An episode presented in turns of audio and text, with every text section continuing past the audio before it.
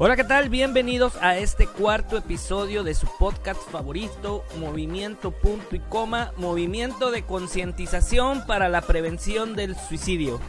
En este cuarto episodio quiero presentarte un caso muy particular de una persona superviviente que a partir de su historia de vida y sus vivencias transformaron su dolor en una organización de ayuda para las personas que perdieron a causa de un suicidio un ser querido. Te invito a que escuches este podcast hasta el final. Sé que te será útil, además de entretenido. Recuerda que no estás solo, que siempre hay alguien escuchando. No dudes en pedir ayuda cuando sientas que ya no puedes. Mándanos un mensaje inbox a la página de Facebook o Instagram, movimiento punto y coma. Y sigue nuestro contenido audiovisual a través de YouTube como punto y coma Tijuana. Recuerda que puedes marcar también al 075 las 24 horas del día, los 365 días del año, para solicitar ayuda psicológica si sientes que ya no puedes. Sin más por el momento, te dejo esta entrevista realizada a mi querida amiga Miriam Valle. Esta es su historia y te recuerdo que tu historia aún no ha terminado.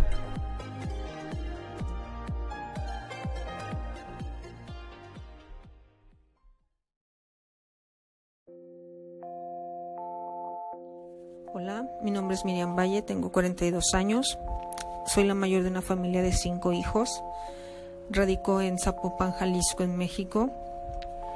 Quiero contarte un poco de mi vida, un poco de mi testimonio sobre el por qué actualmente digo que soy superviviente. El año pasado, uno de mis hermanos se suicidó el 18 de julio de, del 2019. Lo intentó tres veces antes. Estuvo internado en un psiquiátrico por tres semanas. Sin embargo, la depresión le ganó. En ese lapso de seis meses hubo muchas cosas que nos preguntamos, cómo lo podíamos ayudar, cómo sí, cómo no. Yo tomé un papel de la hermana dura, de la hermana que no lo consentía, sino pensaba yo que hacía lo mejor para él, aterrizarlo en el ahora, en el, en el échale ganas, en el sí se puede. Eso, cuando él murió, si bien no me culpé por su muerte, sí me reproché a mí mucho haber sido muy dura con él. Diez días después de que él muere, yo empiezo un proceso psicoterapéutico porque me, me tocó encontrar su cuerpo me tocó vivir muchas cosas, desde su velorio, desde el cuerpo, desde el reconocimiento del, del cuerpo después de la funeraria, muchas cosas. Me, me daban ataques de pánico, vomitaba del miedo. Así que decidí luego, luego a los 10 días ir a psicoterapia. Llegué a ser paciente psiquiátrica en el sentido de que necesité medicamento para la ansiedad, para la depresión, medicamento para dormir. Busqué muchos grupos con quien hablar de mi dolor, con quien hablar del suicidio de mi hermano, porque era un tabú, era un tabú en la familia. A la mayoría de las personas le decíamos que había muerto de un paro respiratorio, porque ¿qué dirán? ¿Qué iban a decir? La familia, los amigos, ¿qué iban a decir de nosotros, de que no lo pudimos ayudar? Hoy, hoy ya lo decimos. Hoy ya hablamos de su muerte. Hoy ya decimos, Héctor se suicidó.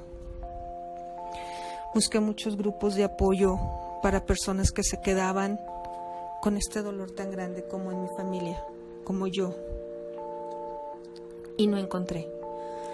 Encontré muchas asociaciones dedicadas a la prevención del suicidio, sin embargo, no encontraba un grupo de apoyo para los supervivientes, para los familiares y allegados de aquellas personas que mueren por suicidio. Es por esto y gracias a mis estudios de psicoterapia en gestal, he decidido yo acompañar a las personas que se quedan con ese dolor. He decidido hoy apoyarte a ti. Qué mejor que una persona que ha sufrido y conoce lo que otra persona herida está sintiendo. Hoy mi testimonio es este. Hoy te digo, ya no más temas tabús del suicidio. Para mí, negar su muerte, negar cómo murió, es negar su vida, es negarlo a él. Hoy hablemos del suicidio sin tabú. Para mí, negar, negarlo, es, es negar toda su existencia. Así que vamos, habla de él, de ella, en las conversaciones normales. Ya no lo niegues. Ya no lo nieguen más. Hablarlo sana. No más tabú del suicidio. No más negar a las personas que tanto amamos. Yo soy Miriam Valle y soy superviviente.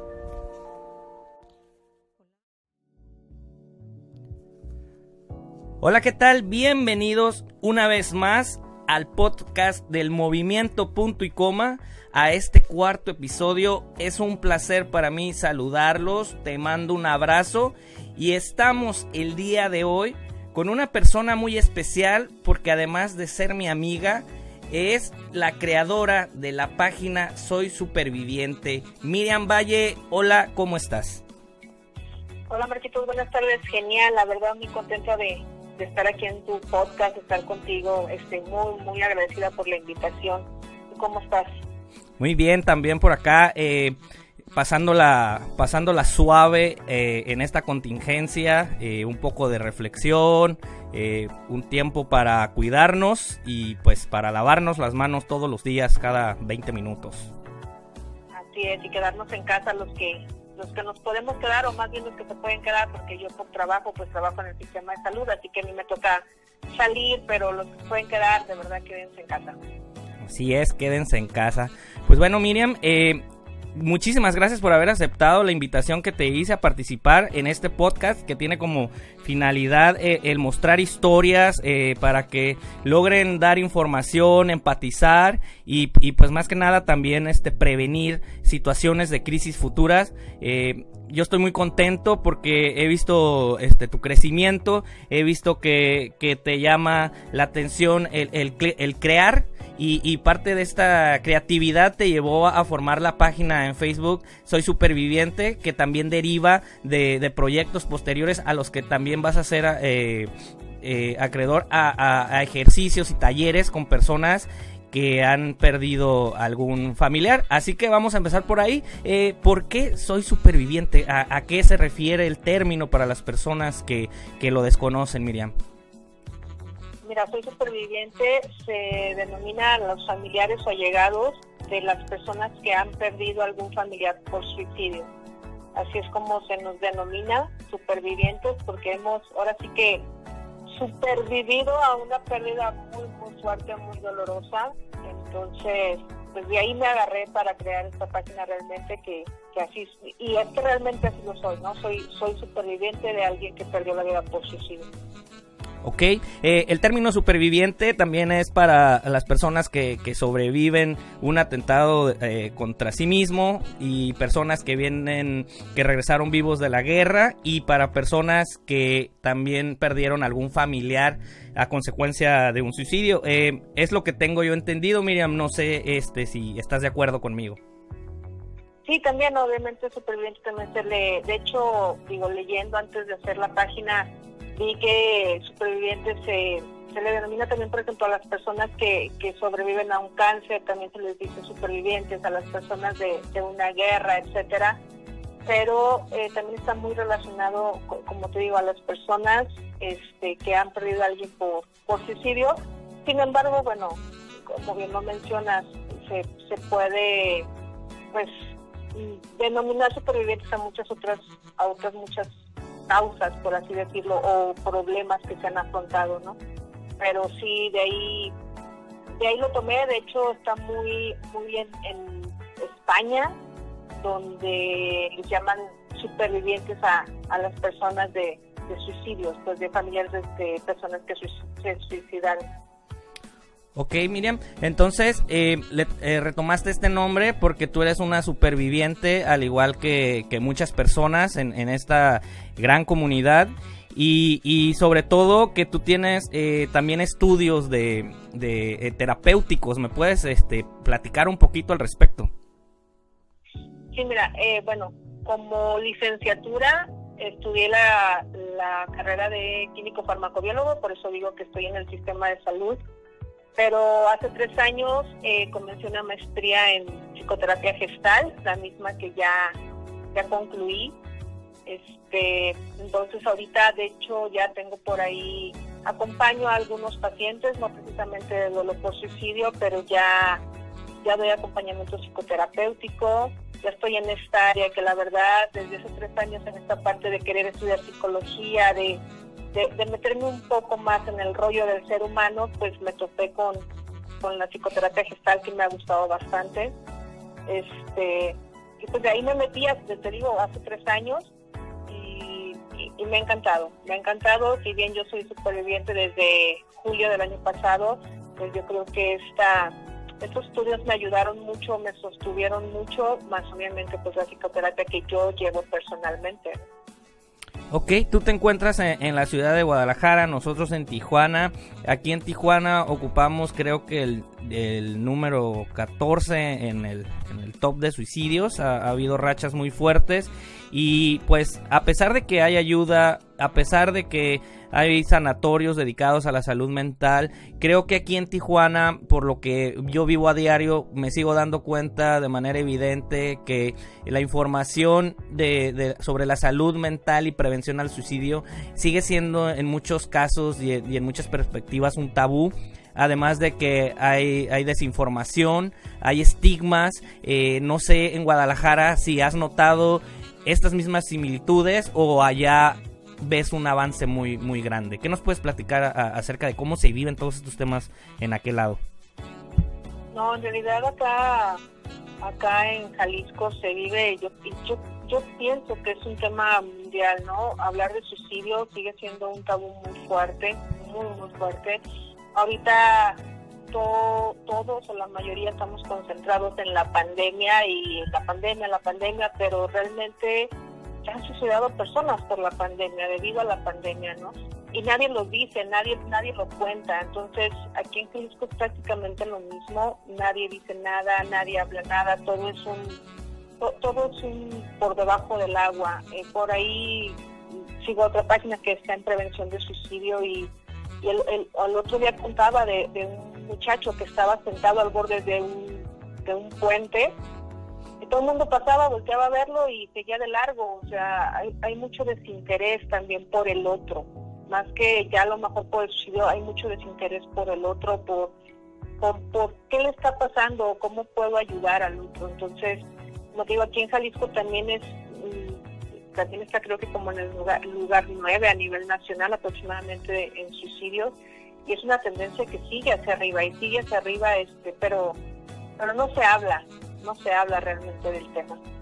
Y creo que precisamente es esa indiferencia la que nos da a notar de que hay mucha falta de información porque en el momento que nos hacemos conscientes y conocemos sobre el tema no podemos dejar desapercibido y desafortunadamente eh, para, para unos y, y, gracias para otros eh, pues las personas que atravesamos por una situación de crisis o una situación de, del suicidio de algún familiar, pues eh, descubrimos lo, lo, por medio del dolor eh, todo, todo, este tema de, sobre la conciencia y lo conscientes que debemos de ser y todo lo que nos hace falta. Y como anteriormente lo he dicho uno no sabe lo fuerte que es hasta que ser fuerte es nuestra única opción.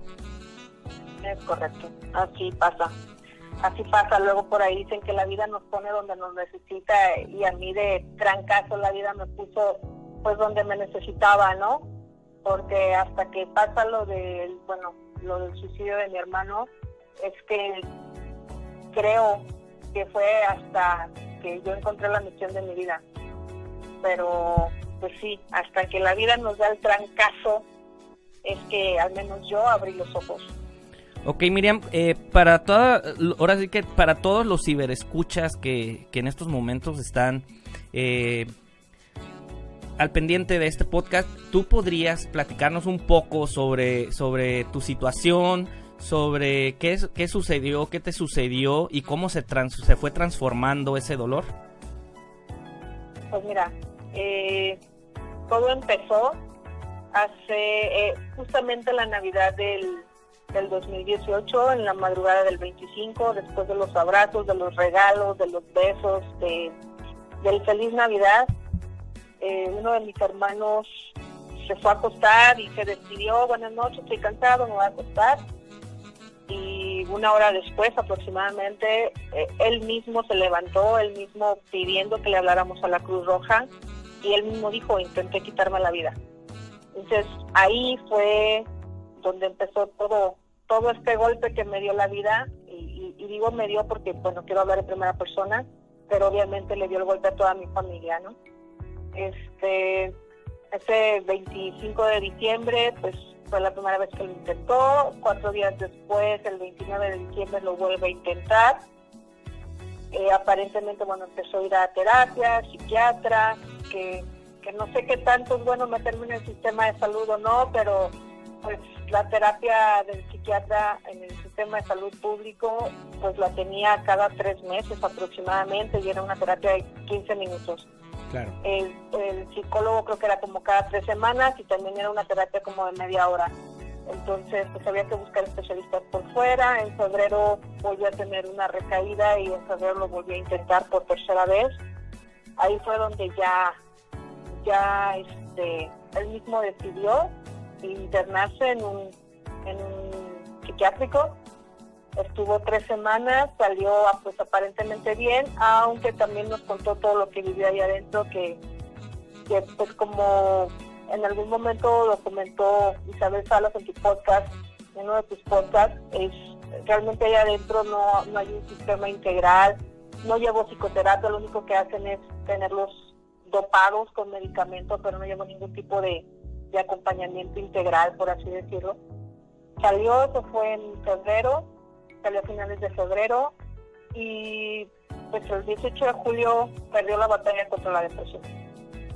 Él padecía este, depresión, era una persona con depresión. Sí, sí, sí, entonces todo empezó, te digo, en la Navidad del 2018 y terminó su sufrimiento, por así decirlo, el 18 de julio, ¿no? Fueron siete meses, siete meses donde la familia vivimos de todo, de todo un poco, este mi mamá pues vivía cuidándolo, cuidándolo, cuidándolo, no se podía, no se podía desatender de él, mis hermanas también, mi familia vive en Tijuana, yo vivo acá en Jalisco, yo estuve al pie del cañón como pude desde lejos, pero también yo, por ejemplo, tomé el papel de la hermana de échale ganas, tú puedes, mientras yo pensaba o sentía que los demás lo, lo consentían o lo, o lo consecuentaban, yo decía, no, pues es que sí, no, y salte de Uber, y que trabajar, sé que cosa que cuando terminó con su vida, si bien no me culpé, eh, yo me reproché mucho el haber sido, así me catalogué, haber sido fría, haber sido dura. Sin embargo, sé que lo hice con todo el amor porque yo pensé que, que lo que, que lo que estaba haciendo estaba bien, ¿no? Eh, después de esto, bueno, yo me puse bastante mal. Eh, literalmente así lo digo, vomitaba del miedo, me dieron ataques de ansiedad, ataques de pánico. Al décimo día de que él murió yo ya estaba en psicoterapia, eh, estuve en psiquiatría en el sentido de que, bueno, fui a un psiquiatra que me dieran medicamentos para la depresión, para la ansiedad, para dormir, etcétera. Y llevé un proceso muy duro. Muy duro me refiero a muy fuerte, de iba pues, dos veces por semana, una vez por semana, o sea, no, no solté mi, mi, mi terapia busqué varios grupos de apoyo, muchos grupos de apoyo para las personas que me entendieran, puesto que pues el, el, suicidio es un tabú. No tan fácilmente le decimos a alguien, hey, mi hermano se suicidó. De hecho, los primeros meses realmente eran, no, pues mi hermano murió de un ataque respiratorio, ¿no? De un paro respiratorio. Es, un tema tabú. Entonces, yo busqué apoyo a grupos y yo nada más encontraba prevención de suicidio, prevención de suicidio, que es muy bueno, obviamente, pero yo no encontraba ningún grupo de apoyo. Entonces dije, mm, creo que aquí hace falta algo porque por persona que se suicida se estima que hay alrededor de 125 personas afectadas. Si bien el núcleo familiar son aproximadamente 12, alrededor de los amigos, los allegados, los familiares, etcétera, son alrededor de 125 personas afectadas. Entonces hoy digo, ¿dónde están esas 125 personas y dónde están los grupos que apoyen a esas 125 personas? Porque se, se dan reacciones en cadena donde otros familiares, papás, hermanos del que se suicidó también se suicida por no saber, no, no haber llevado un acompañamiento. Entonces hoy por hoy, mm, este, pues con mi maestría en psicoterapia gestal, con mi terapia que yo llevé tan duro, porque así lo decidí, hoy por hoy sé que, que quiero dedicarme a esto, a acompañar a los dolientes de un suicidio, a los supervivientes. Así es como nació este, este movimiento de Soy Superviviente y obviamente gracias a ti, obviamente a tu acompañamiento también, ¿no? A tu ejemplo. No, pues te agradezco mucho tus palabras. Eh, para la gente que no sabe, pues yo, yo también soy un superviviente. Yo perdí a mi padre también a consecuencia de un suicidio. Y yo sé, eh, no sé si estás de acuerdo conmigo para que eh, los, los ciberescuchas entiendan más por lo que uno pasa cuando pierdes a, a un familiar. el sentimiento de culpa es terrible cuando no eres consciente y no entiendes todo lo que gira alrededor de esta situación tan lamentable. Y al igual que tú, es un alto, eh, igual que tú yo pasé eh, con mi papá lo de lo de que él se atendió y es que un porcentaje muy alto revisando las estadísticas en México de las personas que se quitan la vida van y van y piden ayuda y muchas veces se cuestionan eso, ah, entonces no ayudan. Lo que pasa es que hay una necesidad muy alta y, y, son pocos los especialistas en proporción a todas las personas y creo que el sistema de salud sí debe de tomar eh, mucho, mucho en cuenta toda la necesidad que hay y por eso es tan importante la creación de, movimientos de este tipo como el que tú tienes, como el, el, que, el que yo pretendo, porque se supone que si, si nosotros apoyamos todas las personas que nos están escuchando no necesitan crear una página, no necesitan eh, hacer todo un movimiento, simplemente estar conscientes, conocer el, sobre el tema y darse cuenta que con eso pueden ayudar muchísimo, Miriam. ¿O qué opinas al respecto? Es correcto, es, es como te decía, yo yo encontraba muchas páginas en prevención del suicidio y yo decía, pues esto es muy bueno y sobre todo porque, pues, seamos honestos, el sistema de salud público no se va a dar abasto con la cantidad de suicidios que hay o no se da abasto, entonces es por eso que entran varias asociaciones o varios movimientos como el tuyo y como muchos que hay privados, ¿no? y voluntarios, vamos, porque pues, realmente son movimientos voluntarios de que la gente quiere hacer algo por un cambio, por el suicidio, etcétera. Eh, sin embargo, como te digo, o sea, yo buscaba un grupo, yo buscaba a quien decirle desesperadamente, oye, mi hermano se suicidó, ¿entiendes mi dolor? O sea, captas lo que siento, porque eh, insisto, es tan tabú que no le platicamos a nadie, que no se lo dices a nadie. ¿Por qué? Por la vergüenza, vergüenza de que, pues vergüenza de lo que dirán, de y no lo cuidaron, y pudiste haber hecho algo más y no lo hiciste, sí, porque tú te descuidaste, eh, e, él lo hizo. Por ejemplo, mi mamá, justo el día que, que él murió, este, bueno, mi hermano le habló a mi papá y le dijo, llévatela por unas cervezas, mi mamá estaba muy cansada cuidándome. mi hermano preparó el terreno, ¿no? Y mi mamá aceptó la cerveza, se fueron a tomar la cerveza y cuando regresamos, porque casualmente yo estaba en Tijuana, cuando regresemos lo, encontramos y, pues mi mamá se culpa, mi, mi mamá dice, el día que yo me descuidé, ese día lo hizo. Entonces, así como, como ella, cuántas madres no están pasando por lo mismo, cuántos hermanos no pasaron por lo mismo, están pasando por lo mismo de sentirse el hermano frío, el hermano que pudo haber hecho más, este, mis hermanas, mi otro hermano, mi papá también, o sea, cuántos padres no están por ahí y, y te digo, o sea, yo no veo mucha ayuda en ese sentido insisto, he escuchado el podcast de Isabel Salas, este, del Silencio de una Sonrisa. A la que le mandamos un gran saludo hasta Barcelona, a la España. Que le mandamos un gran saludo, así es. Y yo más bien escuchaba que ella allá encontraba muchas asociaciones para los supervivientes. Sin sí. embargo, no encontraba mucho para eh, eh, prevención de suicidio. Dice, mira, estamos al revés. Sí, Allá, de hecho ella, ella allá comenta, le dan ¿no? mucho a las personas, exacto. O sea, allá, allá le dan mucha, eh, mucha importancia a los supervivientes, que bueno, ella decía que no está muy de acuerdo también con el tema para, con el, el- Término. la definición, con el término exacto. Sin embargo, acá en México estamos en pañales en eso. Así es. Eh, porque vuelvo a decirlo, por persona suicidada hay alrededor de 12 personas, alrededor, o sea, dos, 12 personas que son la familia nuclear, pero hay alrededor de 125 personas afectadas. Sí, Este, y no hacemos nada, estamos en pañales, no hay nada, de verdad, o sea, de hecho platicaba yo con mi psiquiatra de que me quería dedicar a esto y él me dijo, tienes razón, o sea, yo no, yo no ubico ningún movimiento para dar soporte a los supervivientes. Entonces, hay que hacer algo, hay que hacer algo y este es mi granito de arena.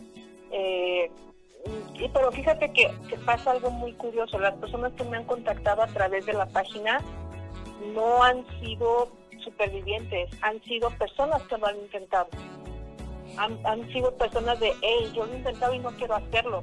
Entonces ahí, bueno, también me deja a mí el gusanito de las personas que me han contactado, más bien es prevención por suicidio y como lo dije hace rato, o sea, la vida me pone donde me va necesitando. Entonces, sí quiero dedicarme al superviviente, al familiar, porque no lo hay, no hay quien de soporte, pero también pienso por ahí especializarme en, en, en suicidología, en prevención del suicidio.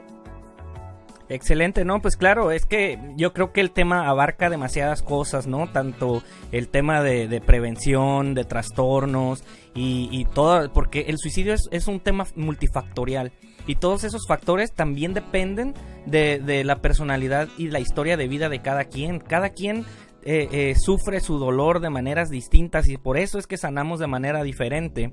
Eh, en, en mi caso, por ejemplo, yo lo vi a pesar de que, de que mi papá se quitó la vida y nosotros tres, hablando de mis hermanos y yo, eh, lo vivíamos eh, de perspectivas di diferentes, a pesar de ser la misma persona, nuestro dolor fue muy, muy diverso y nuestra manera de sanar fue muy diferente. Y cada quien atravesó por un proceso que, que no tiene comparación uno con el otro, a pesar de que era la misma persona y somos el mismo núcleo familiar. Entonces, imagínate la diferencia que hay entre un caso y otro, si, si en el simple círculo central hay tanta diferencia. Entonces creo que es muy importante eh, tomar en cuenta esto y creo que sí, sin duda alguna, eh, esto que estás haciendo te va a llevar a, entrar a otro a otros sectores, te lo digo porque así yo empecé también con prevención y pues yo me, me, me enfrento todos los días con, con un diverso de, de, cosas, te he platicado que, que contacto y tengo contacto con una red de, trata de personas porque ellas sufren de, de, un, este, de una depresión postraumática donde hay mucha, hay mucha necesidad de, de orientar eh, psicológicamente por, por, el, por la situación de que pueden eh, caer en, en tendencias suicidas y pues yo retomo aquí una frase que me gusta mucho que dice, todas las luchas son la misma lucha. Es correcto.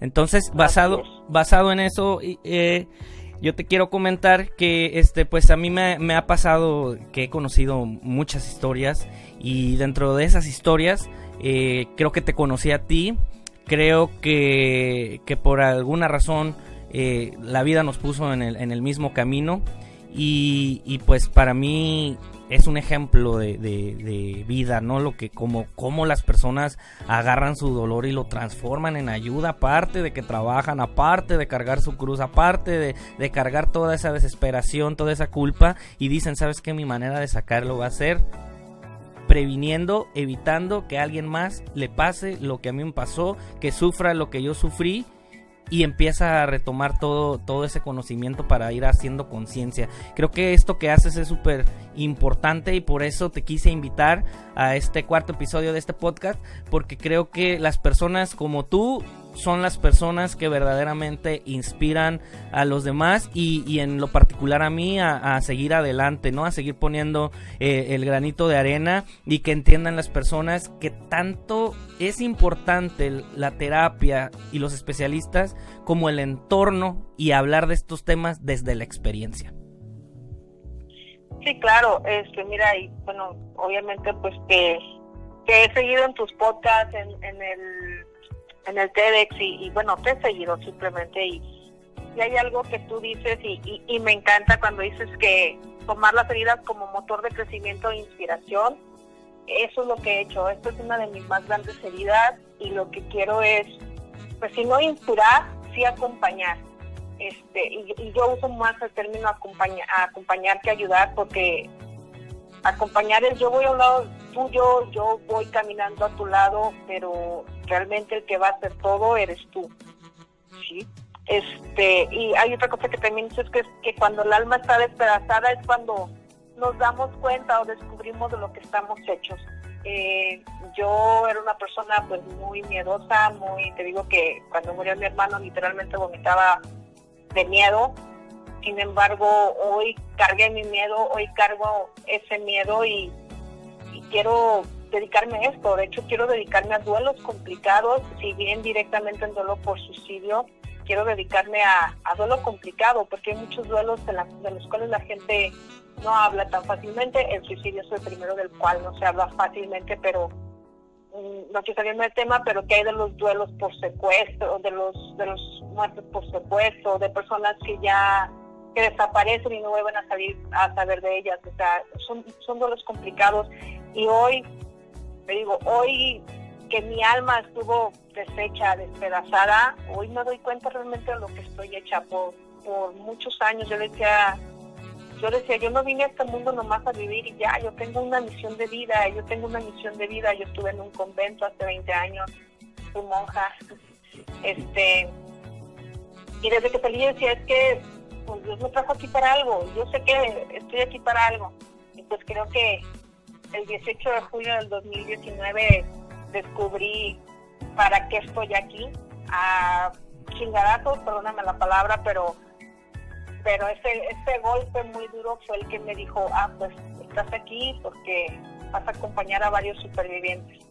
Y, y es Yo lo que veo, dime, dime, dime. Perdóname. Y es precisamente ese tipo de decisión que tomaste la que, la que te menciono que, que vuelve inspirador. O sea, es, es, es, el tipo de acciones que inspiran y, bien lo mencionas, el tipo de ayuda es muy importante, manejarlo no como caridad, sino como solidaridad y, y, ir de la mano de, de la persona que, que, lleva esa situación de herida. Exacto.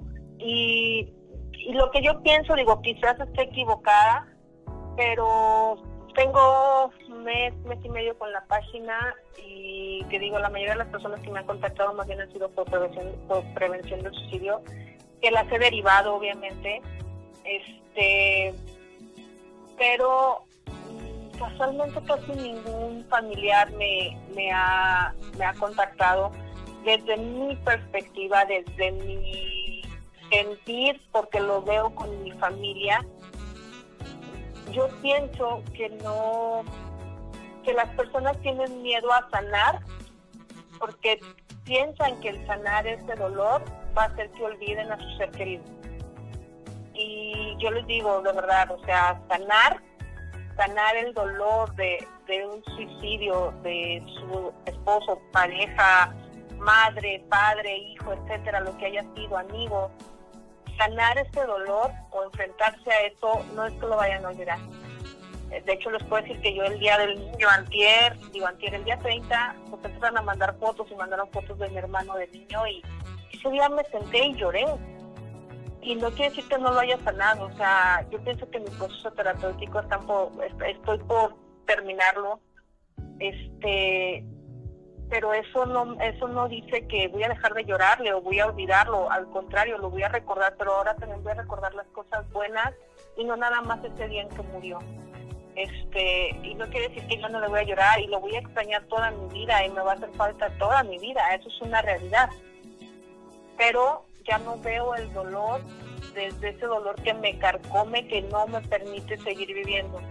Porque aquí me gustaría decirles, eh, a todos a todas las personas que sean supervivientes o a todas las personas que de alguna manera han, han, sufrido una pérdida, que no lo enfrentan y que se han dejado consumir en el dolor, déjenme decirles y darles la noticia de que ustedes también son personas suicidas, son suicidas emocionales. ¿Por qué suicidas emocionales? Porque ya no quieren vivir por el dolor tan fuerte que, que tienen. Y cuando uno no quiere vivir, es, es, eso es lo que hace un suicida, simplemente ya no quiere vivir por el dolor tan fuerte que, o, o la pena, o la depresión, o lo que sea, ya no quieren vivir esa realidad. Bueno, pues un superviviente que realmente no quiere sanar y quiere seguir ahí en ese dolor, es un suicidio emocional. Esa es la, la gran diferencia entre quererse morir y quererse matar, ¿no? Y, y súper importante lo que mencionas, eh, porque creo que, la, creo que las personas deben, deben de tener mucho, mucho presente el, el, que, el que cuando estas situaciones pasan, aprendemos a vivir con ello, pero jamás olvidándolo. No es algo que se borre, no es algo que se supere, sino hacemos un tipo de, de, catarsis, ¿no? De la manera de adaptarnos a la situación para seguir adelante. Sí, así es, te digo, este, yo, yo los primeros, las primeras terapias a las que iba, yo puedo decir que era una, una suicida emocional, insisto, porque si bien iba, porque yo sabía que necesitaba la psicoterapia, a mí también fue muy duro, insisto, o sea, porque hay, hay niveles todavía, o sea, tú, sabes que una persona un familiar se murió, pero hay que ver el contexto, ¿no? O sea, quién encontró el cuerpo, quién nada más se enteró, quién ni siquiera vivía ahí, vive lejos, o sea, son, son niveles de, de duelo también, ¿no?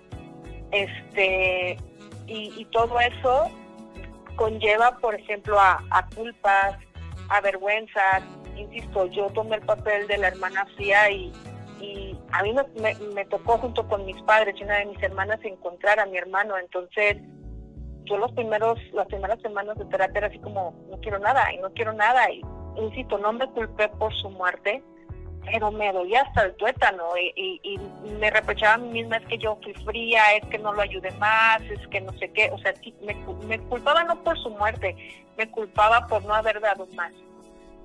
Claro, esa es, Entonces, esa es la culpa fui, que... Fui suicidio emocional. Así es. Y es que se siente, esa es la diferencia para las personas que nos escuchan, la diferencia entre que se muera un familiar eh, por una causa natural o por enfermedad, a, la diferencia de eso a que, se, a que sea por un hecho tan extraordinario como es el suicidio, es ese sentimiento de culpa de haber podido, correcto. de haber podido hacer más. Este y bueno Isabel, pues platícanos un poquito sobre, sobre el, este proyecto de, de, Soy Superviviente, en qué, en qué va a consistir, en qué consiste, qué objetivo tienes, eh, si yo eh, soy un superviviente, qué puedo encontrar ahí, eh, de qué manera puedes brindar una, un acompañamiento para las personas que, que se sienten inquietas o que han tenido este tipo de pérdidas. Mira, eh, la idea de Soy Superviviente es acompañamiento precisamente psicoterapéutico, acompañamiento tanto individual como grupal como familiar. Eh, yo insisto, yo buscaba ese un grupo a quien llegar y decirle, oye, me siento así, eh, quiero hablar de esto, pero me da vergüenza que sepan que mi hermano se, se murió. Este, entonces, mi idea es, es generar precisamente esos grupos de acompañamiento de, y va a la par con acompañamiento psicoterapéutico, ¿no? Para, para que vayan viviendo su duelo, vayan trabajándolo y pues, habrá quien lo quiera nada más yo, habrá quien lo quiera familiar. Este, sí hubo una persona que, que me escribió, eh, ella vive en Estados Unidos, su familia está aquí en Jalisco, este, me dijo, oye, voy a ir en abril, va a ser el aniversario de, de mi hija, nos gustaría que nos acompañaras, iba a hacer terapia familiar, pero por la contingencia pues no pudo venir, ¿no? Pero va a ser, insisto, terapia individual, terapia grupal y puede ser terapia familiar. Ahorita, bueno, por la contingencia se están dando las terapias eh, online. Eh, normalmente, pues, para online, pues de preferencia, digo, hay, hay varias plataformas ahorita, puede ser igual grupal, etcétera, pero mi idea es ese acompañamiento psicoterapéutico dicen por ahí que la mejor herramienta de un psicoterapeuta es su propia experiencia. Entonces, también tú por ahí una vez dijiste que qué mejor que una persona que ha sufrido lo mismo que tú padeces, pues qué mejor que esa persona pueda acompañarte, ¿no? No, y, lo entiendo perfectamente porque fíjate que cuando yo tuve ese suceso, yo creo que al igual que mis hermanas eh, lo, lo, podrían confirmar, al igual que tú, eh, de entrada no sabíamos hacia dónde, hacia dónde acercarnos, no sabíamos si era un psicólogo lo que teníamos que eh, acudir o, acudir a, la, espiritualidad y, o una combinación de ambas, eh, te sientes desorientado dentro de todo el dolor que estás cargando, entonces creo que sí es bien importante por ese sentido lo que tú estás haciendo, creo que es una, una opción brutal, enorme para todas las personas que, que lamentablemente atraviesan este tipo de pérdidas. Claro, y bueno, y si no es psicoterapia, si no es acompañamiento psicoterapéutico, bueno, ¿por qué no? Y hacer, este, no sé, los que iban en Jalisco y quieran juntarse simplemente para hablar y, y, conocer a alguien más que tienen la misma pérdida y que no se van a sentir juzgados y que se van a sentir pues liberados. La verdad es que hablar libera. Hablar libera, eh, como te dije, muy al principio todo para nosotros fue muy hermético, sin embargo hace un mes, mes y medio subí una, un video a las redes diciendo lo que había hecho mi hermano partir de ahí yo en lo personal y mi familia, puedo hablar por mi familia completa, este, todos nos sentimos muy liberados, todos, todos, todos. Eh, y aprovecho para decir que mis papás y mis hermanos todos están arriba del barco de Soy Superviviente, todos quieren apoyar a, más familiares, quieren apoyar junto con sus testimonios, cómo, cómo hemos vivido como familia toda esta pérdida, pero me encanta que la verdad mis papás me dijeron adelante, algo te apoyamos, mis hermanas también están en esto. Entonces, digo, la página este, Soy Superviviente realmente es, es una página familiar, por así decirlo. La que da ahorita el acompañamiento psicoterapéutico, pues sería yo. Pero, pero como te decía, si no es un acompañamiento como tal psicológico, pues ¿por qué no hacer grupos así como ya que pase a lo mejor la contingencia, grupos así de vámonos al Starbucks o nos vemos en tal parte, en tal café, etcétera, los que somos supervivientes y, ahí sin sentirnos juzgados, poder hablar de, de, lo que nos duele, poder ser nosotros sin un tabú encima, ¿no? Rotos anónimos, supervivientes anónimos. Supervivientes anónimos, exacto, ya suena bien. Eh, pues mira, yo la verdad eh, les quiero brindar una cordial invitación a que visiten la página en Facebook Soy Superviviente y no duden de pedirle ayuda eh, cada que, sientan que ya no, que ya no pueden. Eh, a mí, a lo que concierne a mí, yo pues me siento muy, muy inspirado por ti porque yo hablé contigo cuando recién había pasado el suceso por cosas del destino. Eh, yo conocía a la hermana de Miriam a, la otra Chabelita que le mando un fuerte abrazo. Y platiqué con ella y no saben lo sorprendente que ha sido ver su transformación y de aquella vez que platiqué que no tiene, no tiene tanto. A, esto ha sido un avance enorme y esto ha sido eh, producto del acompañamiento que ella ha llevado, del cuidado que ha tenido y sin duda alguna de su de su personalidad, de su carácter, de, su inteligencia emocional, que sin duda alguna a través de los años ha ido adquiriendo. No todas las personas tienen esta misma fortaleza emocional, por eso es muy importante que, sepas conocerte, que sepas qué es lo que te sucede y sepas ir yendo eh, a, poco a poco eh, procesando tu duelo. Por eso yo te quiero agradecer tanto que hayas aceptado mi entrevista como que compartas estos testimonios que a veces son tan difíciles, las personas que, atravesamos por esto sabemos lo difícil que es, que es compartir este tipo de situaciones, pero que sin duda alguna es la solución para romper con estos estigmas eh, de una vez por todas, para poder seguir ese proceso de duelo y, y saber conocer poco a poco más. Hace, hace un unos meses atrás estuve en una conferencia con una tanatóloga que mencionaba que uno de los, de los mayores problemas para los familiares sobrevivientes es ese estigma tan grande que prefieren mentir en, eh, en, la, en la, razón de muerte para, para, no sentir porque es producto de, vergüenza, de descuido, de, de prejuicios. Y, pero, pero enfrentar ese prejuicio es, es, realmente lo que nos va a hacer salir adelante. Y creo que tú lo has enfrentado muy bien.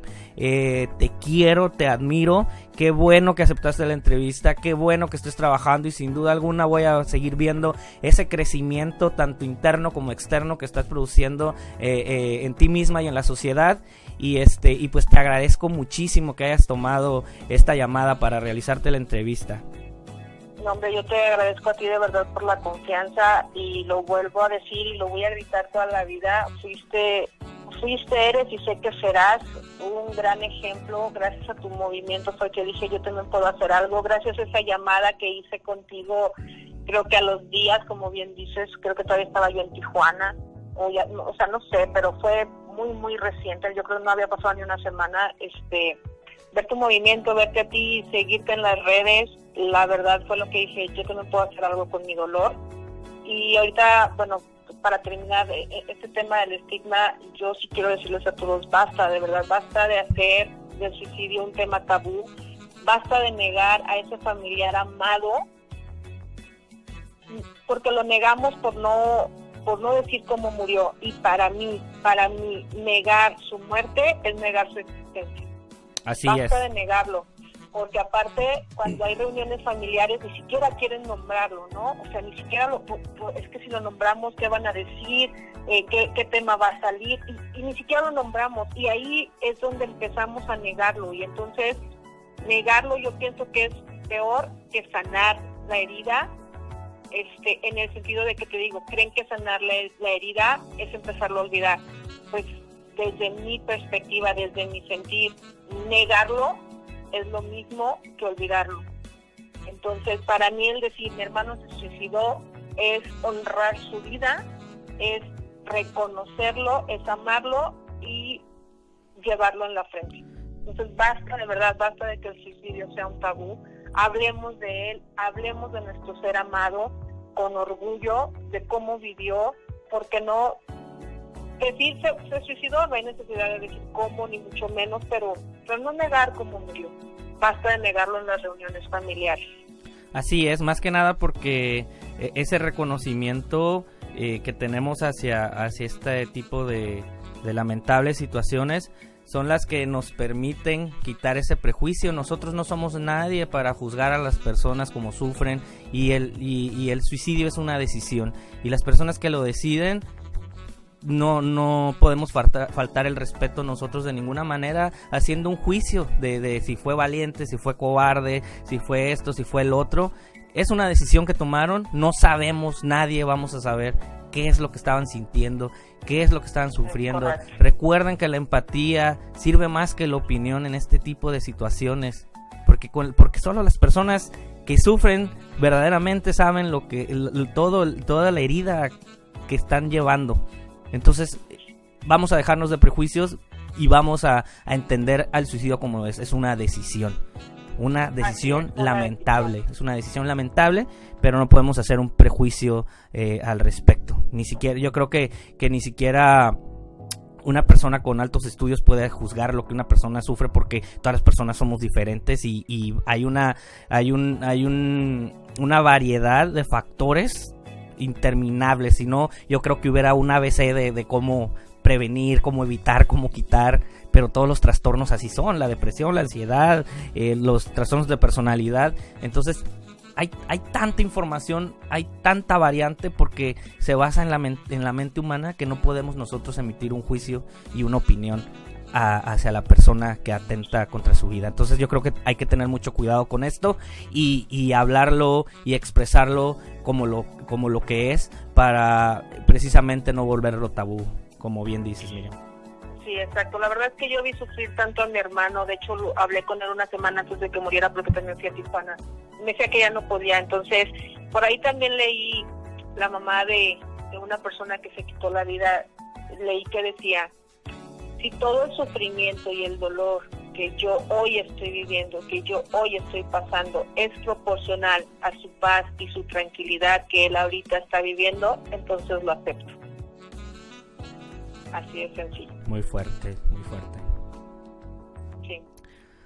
Así es. Y, y, y pues todas las personas eh, tienen que saber que necesitan y que, y que quiten ese tabú y ese miedo de hablar sobre estos temas, que se informen y que hay movimientos como, como el tuyo, como Movimiento en el que estamos dispuestos al servicio de, esto. Entonces, eh, una vez más, eh, queridos, ustedes busquen ayuda siempre que lo necesiten, siempre que pueden, siempre que piensen que ya no pueden y, y pues agradecerte, Miriam, por, por esta labor tan tan especial que haces eh, sobre las personas que a veces sufren en silencio.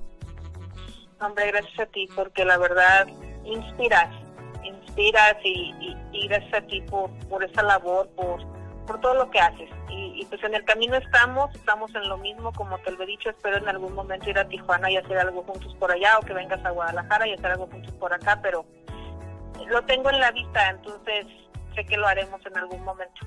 Eso es un hecho. Vamos a hacer muchas cosas y también en el camino, sin duda alguna, vamos a encontrar más personas que se van a ir sumando a todo este tipo de, de, proyectos y de situaciones en las que pretendemos brindarles acompañamiento y de alguna manera eh, eh, ayudar a, todas las personas. Eh, te agradezco muchísimo, te mando un abrazo, te quiero mucho y sin duda alguna nos escuchamos muy pronto. Igualmente, Marquitos, recibe otro abrazo de regreso y pues también sabes que te admiro y te quiero un montón y, y aquí seguimos. De verdad, gracias de corazón por la invitación.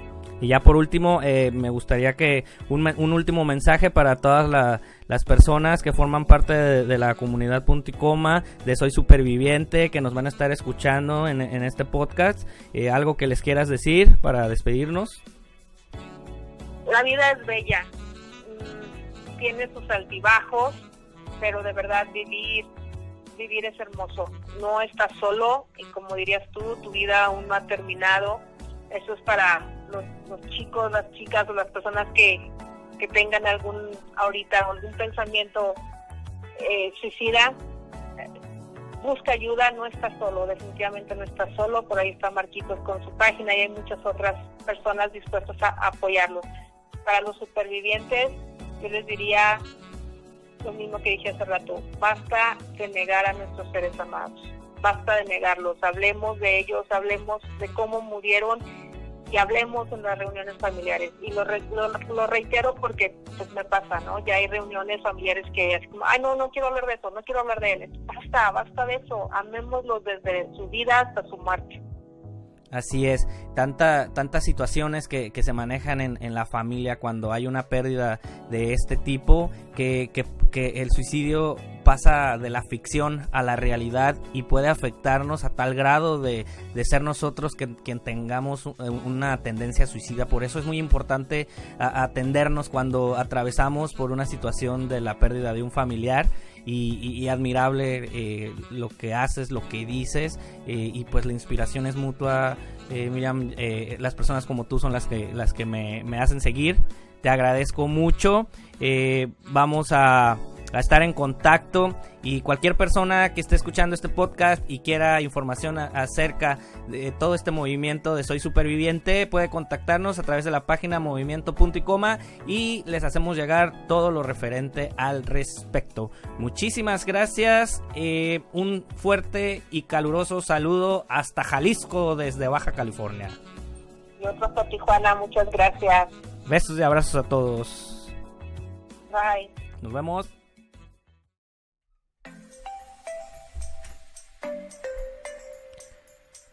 Muchísimas gracias por escuchar este episodio. No olvides compartir este contenido si te gustó. Te mando un fuerte abrazo. Nos escuchamos pronto. Tu historia aún no ha terminado. Hasta luego.